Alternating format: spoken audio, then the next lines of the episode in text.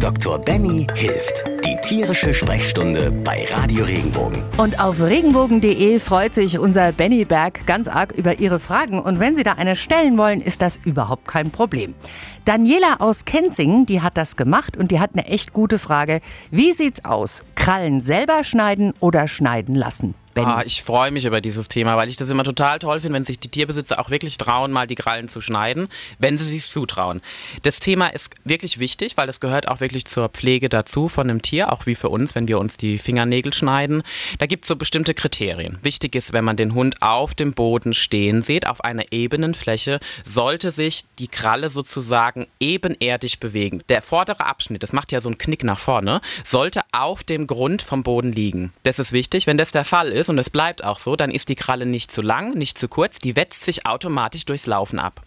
Wenn die Kralle natürlich ihren Bogen macht in eine bestimmte Richtung, was ganz oft beim Däumchen beim Hund passiert, dann ist es ein Grund, darüber nachzudenken, die zu kürzen, weil ansonsten können die halt auch in den Fuß reinwachsen. Mhm, das mhm. haben wir sehr oft, weil man das auch einfach nicht unbedingt bemerkt. Auch bei den Katzen genauso. Gerade bei den Katzen, wenn die sich nicht richtig ähm, abwetzen am Kratzbaum, also da auch immer für Kratzmöglichkeiten schaffen.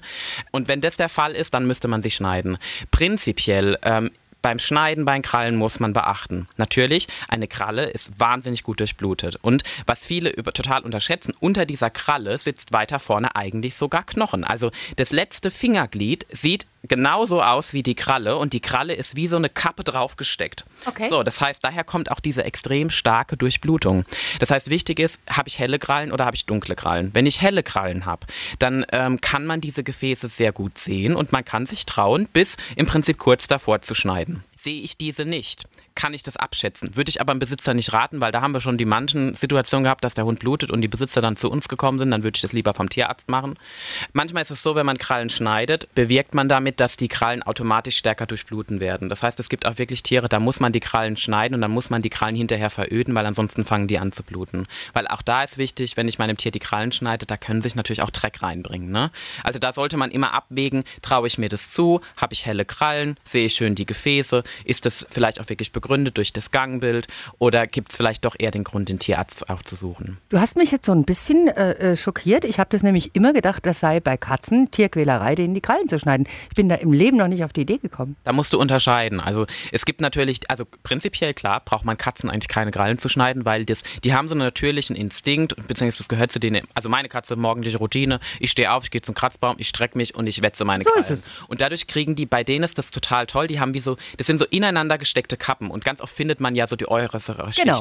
Und das ist ein typischer Effekt, dadurch kürzen die sich und die, bei denen ist es ja auch so, wenn die laufen, das ist nicht wie beim Hund, also da müssen wir, da hast du richtig gesagt, da müssen wir so ein bisschen abgrenzen. Wenn die Katze läuft, hat die ihre Krallen eingezogen. Die hat wie so einen Mechanismus, wodurch das zurückgeht und ähm, sie läuft ja auf ihren Ballen. Dadurch wetzt die sich nicht ab, sondern sie muss das machen.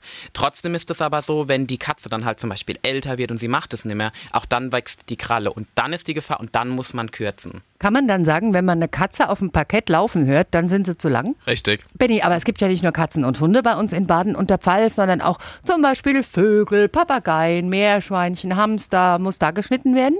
Also bei den kleinen Heimtieren, wie wir sie nennen, also gerade jetzt Meerschweinchen und Kaninchen, ist das auch wichtig. Da muss man, also man muss sie sogar regelmäßig schneiden, weil es in der Regel so ist, wenn sie keine Außenhaltung haben, was Optimum eigentlich für solche Tiere ist, ist es so, wenn man, es lebt halt immer noch die Käfighaltung vor. Es ist manchmal so, ähm, soll sollte man immer darauf achten, dass man sie schneidet, weil die wetzen sich nicht durch alleine ab. Weil man, bei Kaninchen auch? Ja, bei Kaninchen und bei Meerschweinchen. Und da ist auch immer die Gefahr, gerade Meerschweinchen, ich weiß nicht, ob man das schon mal, ob, bestimmt, da gibt es viele da draußen, die das schon gesehen haben, die drehen sich ja extrem schnell fünfmal um die Achse und äh, man wundert sich, wie schnell das ging und die wachsen richtig schnell. Und ähm, da muss man auch wirklich drauf achten, das kann man wirklich, muss man deutlich häufiger schneiden. Und bei den lieben Vögelchen, da ist es nicht anders, das sieht man sogar sehr gut. Wichtig ist, dass man darauf achtet, dass man im Käfig oder also in der Voliere bestenfalls, in größeren ähm, Gehegen, wo man sie hat, dass man da Naturäste hat. Also niemals und nimmer diese netten Stangen aus dem Zoofachhandel. Ja, ganz schlimm, weil das ist, also die, die ziehen sich dadurch die schlimmsten Hautverletzungen zu, weil dadurch führt das, also klar, die wetzen sich auch ihre Krallen ab, aber was wetzen die sich auch ab? Ihre Fußballen.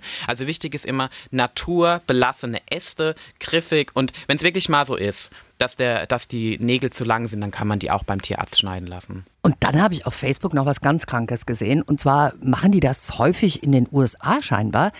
Da gibt es Leute, die halten sich Katzen, wollen aber nicht, dass die irgendwas kaputt machen mit ihren Krallen und ziehen denen die Krallen. Das ist doch ich glaube, krank, oder? Ja, ich glaube, krank ist mehr als das richtige Stichwort. Also, es ist das letzte Fingerglied, was ich vorhin beschrieben habe, mit einem Mechanismus, der sich zurückzieht. Ja. Das wird sozusagen ausgefahren und wird also machen die in den USA sehr häufig, abgeklippt und vernäht. So, dadurch haben die Tiere ja das letzte Fingerglied nicht mehr. Das ist eigentlich eine, also letzte Fingergliedsamputation und sie haben keine Krallen mehr und können damit nicht mehr kaputt machen.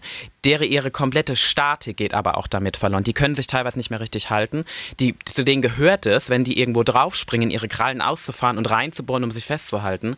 Und das sind so eigentlich auch Gründe, weswegen das bei uns in Deutschland strikt verboten ist. Bei uns in Deutschland dürfen wir keine Krallen amputieren, außer es gibt einen medizinischen Hintergrund dafür. Das heißt, eine Katze, der die Krallen gezogen sind, die kommt auf keinen Baum mehr, die kommt auch auf keinen Kratzbaum mehr. Das ist komplett wieder die Natur. Richtig. Und deswegen ist, also da stehe ich auch voll hinter. Also wenn jemand zu mir kommt und das von mir verlangt, sage ich, das tut mir leid, suchen Sie sich einen anderen Tierarzt, der das Ihnen macht. Ich kann das nicht verantworten, weil das ist tierschutzgesetzwidrig und auch in meinen Augen absolute Tierquälerei. Wenn dir der Podcast gefallen hat, bewerte ihn bitte auf iTunes und schreib vielleicht einen Kommentar. Das hilft uns sichtbarer zu sein und den Podcast bekannter zu machen. Dankeschön.